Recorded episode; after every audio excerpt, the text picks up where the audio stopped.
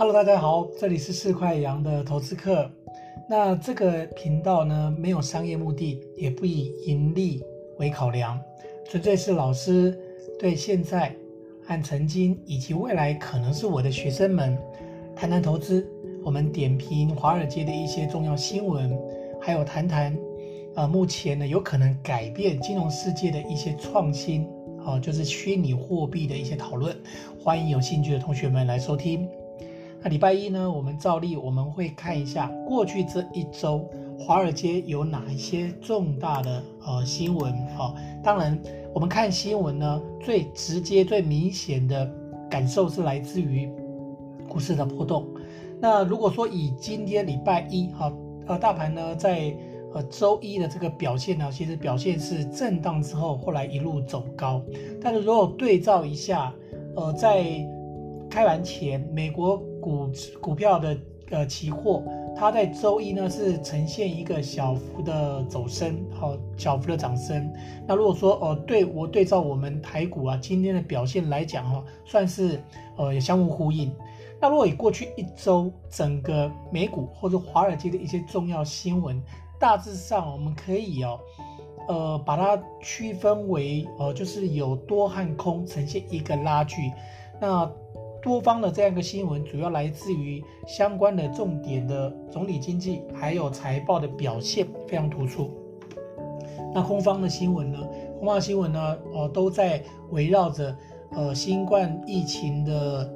呃严重性呢，就是 Delta 病毒株的扩散。那我们知道美呃美国在最近这几天呢，那 Delta 病毒株的扩散的速度似乎让这个病情呢疫情有逐步。哦，往上升的这种趋势，那即使他们在疫苗的注射上面呢，已经呃推进到将近五成以上哦，但是似乎还是抑制不了疫情，好，这个的确是一大隐忧。好，我们看一下哦，在呃今天这个礼拜一稍早之前，呃美股在盘前的一些重大新闻。那除了一开始这些重大新闻来自于网络社群的一些会诊呢，主要都是集中在这个礼拜有会公布有关于非农在内的许多重要的呃经济数据，还有呢呃大致上啊呃它也表达了在各国的股市哦呃各国的央行啊，其实在这礼拜有一些重大的新闻呢哦这重大的数据还有一些利率决策哦在在这周哦可能都会。呃，有一些类似像这样的新闻，那当然这些新闻都有可能影响哦，那股市的这个波动，还有还有就是呃，有关于这个 Delta 呃这个变种的病毒。病毒啊所扩散，所以导致这种紧张情绪啊，这个也一直是在华尔街的新闻里面哦，就是不断的出现啊，类似像这样的担忧的这种情绪啊，这样的氛围哈，就是不断的被讨论。我想这些都是影响呃上周和本周呃美国股市或甚至台股一个蛮重要的因素。好的，在礼拜一我们看到。新闻里面呢，还有提到，在本周一些经济数据里面牵涉到通货膨胀和就业，这个都是美国联储很关注的一些重要的经济指标，特别是呃通膨、就业。通膨啊，如果说持续这边不受控的话，或是就业的呃这个就业的人数啊没有办法说如预期的拉高，这个都有可能会造成呃美国联储是否要持续维持宽松的货币环境。当然，如果呃，一次一下子这个通膨涨得太太快，或者是就业的表现太好，都有可能会让联储啊，可能开始要呃，就是讨讨论要不要收紧货币政策。所以太好，恐怕呃对股市来讲的话，它未必是，它未必就是利多哈、哦，可能太差，当然也未必是利空。好、哦，好，那在一些相关的数据来讲啊，在非农就业的报告来看的话，大致上。在本周一些相关的非农就非农就业的数据，主要集中在呃就业和就业的这个状况。那一般就业的状况呢，预期整个在就业数据，呃预估可以，呃七月的非农就业的报告啊显示，一般预期可以来到九十二点六万。那这个数据可能要到礼拜五，礼拜五才会真正。这个七月的非农就业报告，它才能够呃真正出炉。但是在这之前，分析师已经预估七月的非农就业啊，大致上会呈现一个比较乐观的，或是这一年以来最大的增幅。那失业率当然也会因此下降。所以呢，如果这个预期成真的话，当然现在美股的强势啊就有所本哦，就有所理由哈。然后在欧洲的这些相关的呃央行，在这个礼拜四，英国央行啊，比如说这这礼拜四，英国央行也会针对英镑还有呃一些利率的政策，在这里会会有一些比较明显的。预期或者这样的谈话，这个都有可能影响欧洲的这个股市。所以呢，如果说以礼拜一的这个表现来讲的话，大致上我们可以看到啊，这个礼拜整个台股啊，恐怕都不脱呃，像今天盘中啊是开。呃，平震荡之后，然后一度走跌，走低之后，然后后来尾盘又持续拉高，会有出现这种多空拉锯。但不可否认，现阶段是仍然是处于一个呃非常游资非常泛滥哦，就是宽松的这样一个环境之下。所以呢，往往啊，除非这是有比较大或者比较令人担忧的实质比较实质面的利空，否则的话，股市在震荡，在盘中震荡幅度会加剧。但是震荡之后又拉高，这个都可能不利。在盘中的一些呃当做当冲的做短线操作的这个投资人，那我们知道短线操作的投资人呢，尤其在过去啊这半年一年以来哦，在在目前的呃整个台股来讲啊，算是非常的流行哦，因为主要在交易量其实非常的慢慢越来越大，这个交易量某种程度也反映了现阶段呢整个呃。游资啊，非常的泛滥啊，这样的情况，所以呢，我们在关注这些重要的新闻呢，也特别强调，建议投资人呢，还是以中长线的角度来做中长线的布局，来看待这些呃有关于总金啊相关的这些新闻。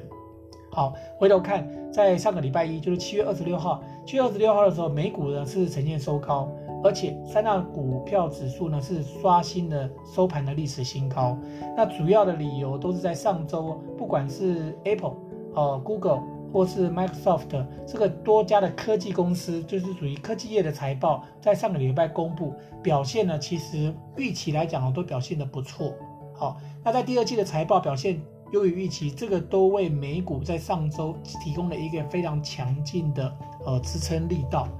那也协助了主要股市啊，我们还记得前一周的礼拜一啊，道琼工业指数曾经大跌将近千点哈，后来呢，在上上周就已经平反了，但这个礼拜又呈现一个持续的拉高。这样回头看的话，其实呢，最大的助力就来自于财报，就是所谓的基本面的优势，基本面的强劲都使得股市在这里啊呈现越垫越高。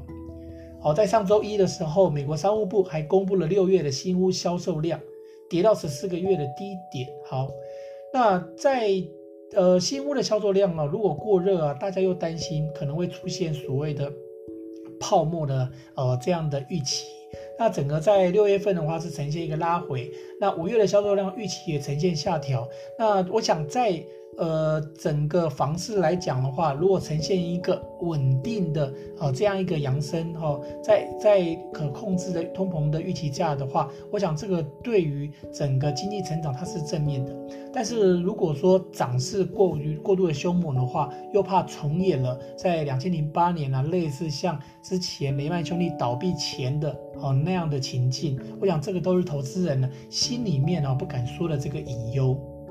好，在礼拜一的时候，投资人呢，呃，在利空方面呢，这个新闻也提到，投资人在担心、担心，也在在这边犹豫了，因为新冠疫情这个德尔塔的变变种的病毒株、变异病毒株，它迅速蔓延，所以呢，对于呃。对于短线上面呢，一些本来对于像相关的民呃热呃日常的或者民生的这种需求啊，或者投资的需求比较乐观的看法，在这里会受到压抑，尤其是对于原油的需求。那礼拜一的时候，那纽约这边交割的希特州原油就呈现一个震荡，但是呢跌幅还好，跌幅是小跌零点二个 percent，收在七十一点九一。不然的原油呢是上涨，上涨四十四十点每分呢，二十四十每分，涨幅是呃零点五，好，所以有有涨有跌，它布兰特原油是收在七十四点五，所以即使是原油的价格啊，也是呈现一个呃涨跌互见。所以从这边可以看得出来，所以市场上在上周在华尔街的股市来讲的话，我想不管是多空啊，都是持续的交战。所以多空方其实在上个礼拜基本上都有好一定的这样一个呃基本面的这样一个支撑啊，所以短线上不容易取得一个共识。在礼拜一的时候，比特币它飙升到四万块美金。那这个呢，主要在于说，呃，一些一些呃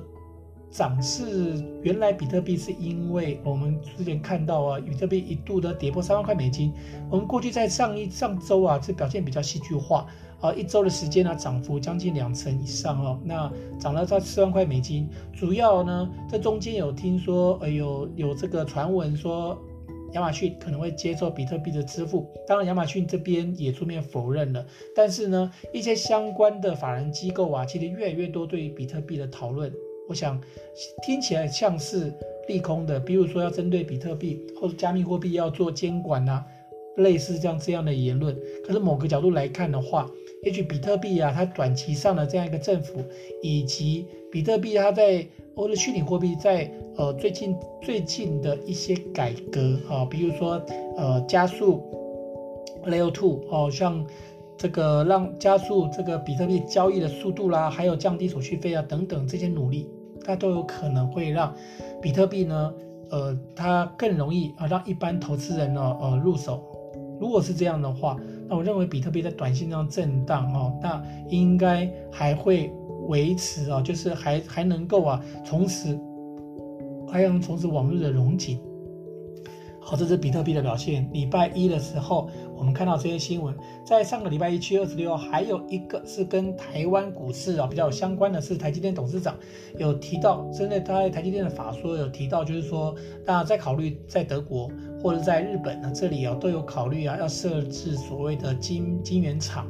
那目前都在做所谓的尽职调查。我想。台积电呢，其实这番的宣示啊，这也意味着就是半导体产业可能进入到另外一个竞争的阶段啊，可能就是属于在地的呃生产啊，就地供应。我想这样的压力啊，很多很多的这个分析师的评论呢，其实都想到有可能是因为在之前或者在目前为止，车用晶片短缺哈，在短期以外这几年可能都不容易。缓解的情况之下，然后做一个长远的思考，才会呢鼓励啊，就是半导体做国内的半导体啊，在这里啊去做积极的啊去做扩展。当然也呃，当然也欢迎像台积电这种比较高端技术层级的层级的啊晶圆代工厂啊前往去设厂啊，也希望说可以带动本地的，就是本国的一些半导体业者哦，他们相关的这些发展。好，主要这个考量。在礼拜一的时候，还有一个华尔街重要的新闻是来自于线上的券商 Robinhood。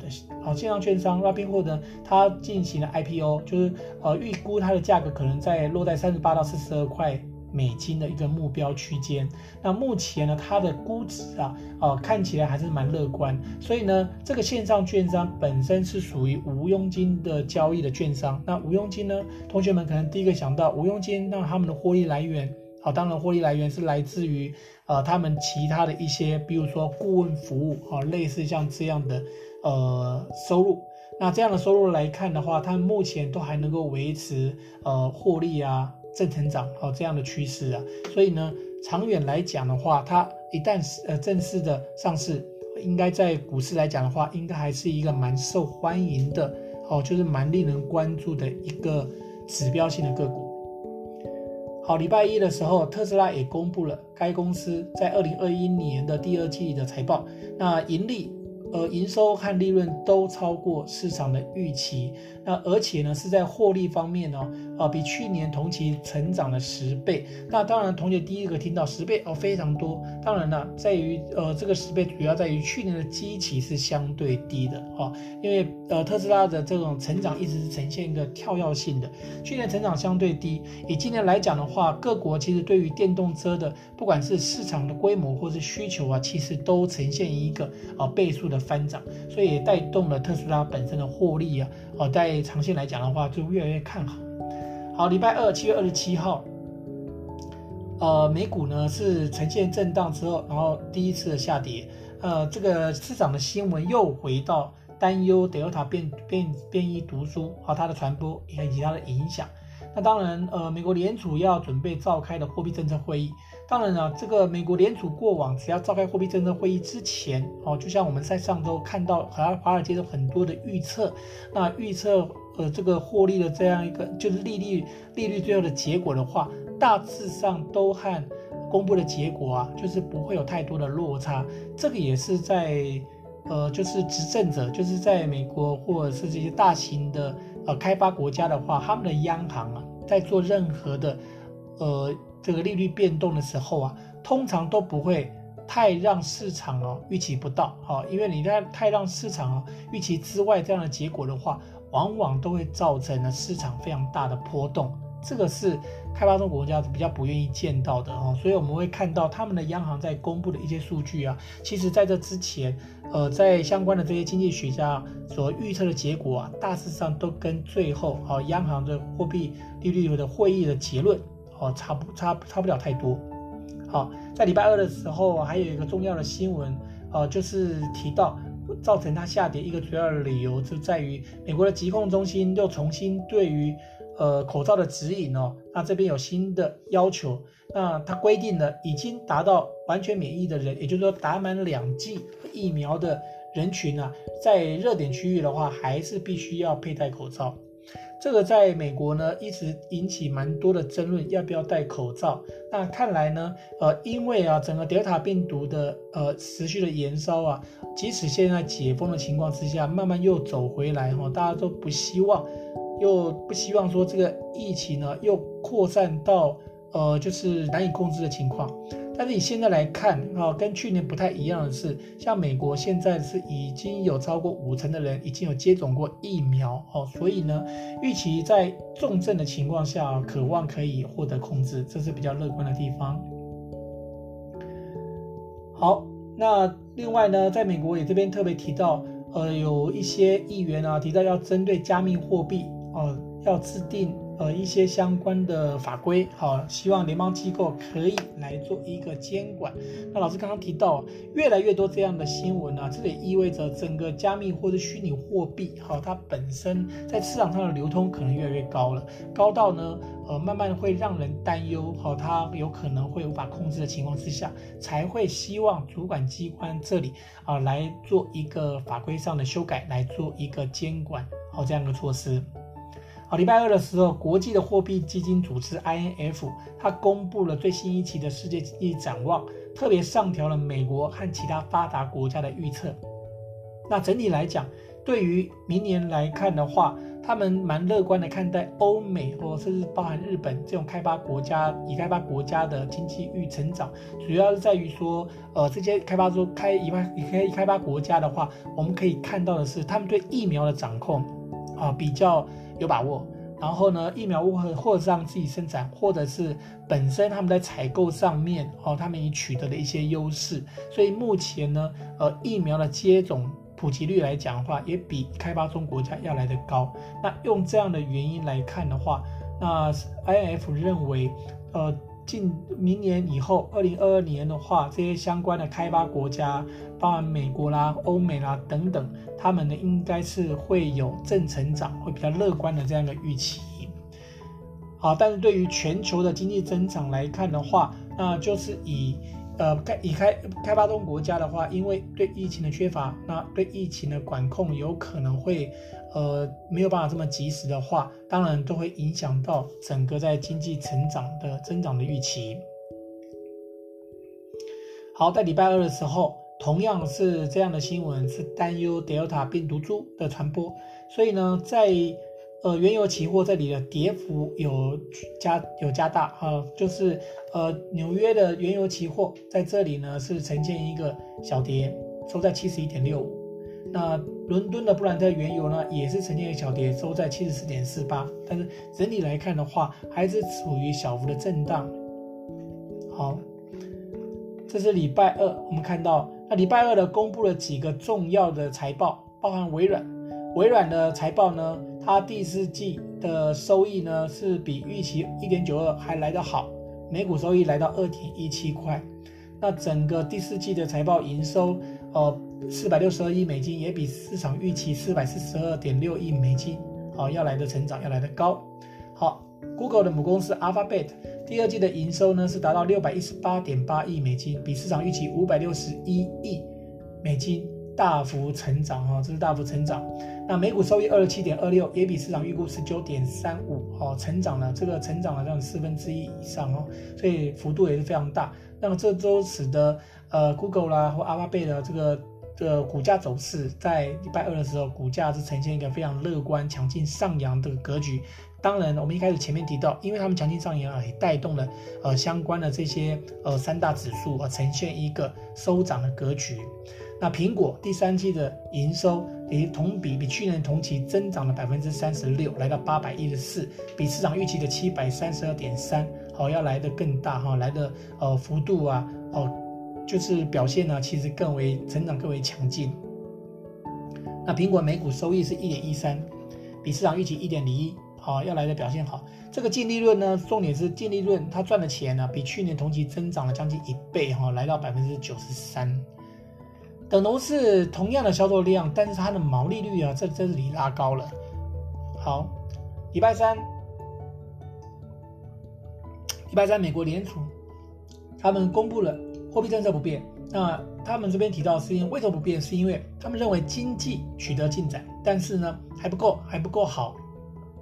不够好到在这里现在就要退出，就要把整个宽松的政策。在这里喊停，所以宽松的货币政策仍然要持续。哦，整体来讲，美国呃联准会的相关的货币政策的决议，好，它的结论就是如此。所以呢，以这样的结论来看，道琼呢闻讯是呈现一个小跌。纳斯达克小涨，所以呢，涨跌都有哦。也就是说，呃，以这样的新闻来，以这样的这个结果来看的话，大致上就是符合之前的预期。所以呢，股市哦，终究就是就是以这样的结论，大概就尘埃落定，好，回到原点，回到基本面，然后就按照基本面的表现。所以我们看到科技股这边表现就相对强势，整个传统类股的话，哦，可能在。呃，走势啊，或者在呃内需啊相关的呃预期上面会比较受到疫情的影响啊，所以道琼工业指数在美国联储的相关会议公布之后是呈现一个小跌。礼拜三的时候，美国联邦公开市场委员会 FOMC 它决定了七月的货币政策。好，七月货币政策呢，呃，结论是基本上不管是超额准备金或基准利率都维持不变。那理由就是。刚刚提到的哈，就是经济已经朝着缩减量化宽松的目标有个成长，但是呢，呃，美国联储认为还不足以开始退出宽松的政策，这就是结论。好，礼拜三的时候，那麦当劳也公布他们的财报，也表现得非常突出，超越华尔街分析师的预期。那营收呢，第二季度的销售比哦，销售比去年同期成长了四成哦。啊，四成，那也比分析师预期的成长要来得高，比二零一九年同期啊，那整个营收来看的话是成长了百分之六点九，好，获利呢也是呈现一个成长，所以整体来讲，连麦当劳一般认为内需的产业也会比较明显受到疫情影响的，诶，在全球的销售额或销售利润呢、都比原先预期要来得好，当然还有。礼拜三公布，像美国的生物制药公司辉瑞啊公布的财报，当然呢，可想当然尔，它还是大幅的成长。那辉瑞呢，比去年呢同比成长了将近一倍哦，它的这个营收营收成长了百分之九十二。那原因大家很清楚了，主要还是来自于疫苗的贡献喽。好的，礼拜四呢，美国道琼和标普呢一样是创盘中历史新高。为什么？呃，刚刚前面就是前一天的这个新闻已经提到，主要在于美国联储不会立即推出宽松的，呃，推出宽松的，呃，不会立即退出宽松的政策，就是说不会立即改采，呃，这种比较紧缩的货币政策，比较收缩的货币政策。好，礼拜四的时候，美国的众议议员，呃，以二百一十九票赞成，然后两百零八票反对，通过新的财年支出法案。那这边呢，这个财年支出法案主要还是避免我们在前两前两天提到的，就是呃，美国呢，其实在一些预算啊、赤字啊，就是这个举债上限啊，要不要调高？在这里啊，两党这边还是呈现一个拉锯。不过我们新闻分析久了会发现，在美国啊，民主和共和两党往往针对这些相关的法案哦，其实在这边哦出现互不相让这种局面哦，很大一部分其实都是呃都是作秀的成分居多，因为最后他们都知道，你如果。呃，放任他不管的话，就像这个财政部长耶伦所讲的，可能会带来灾难性的后果。所以呢，会通过，会有结论，这个都应该都在预期之中。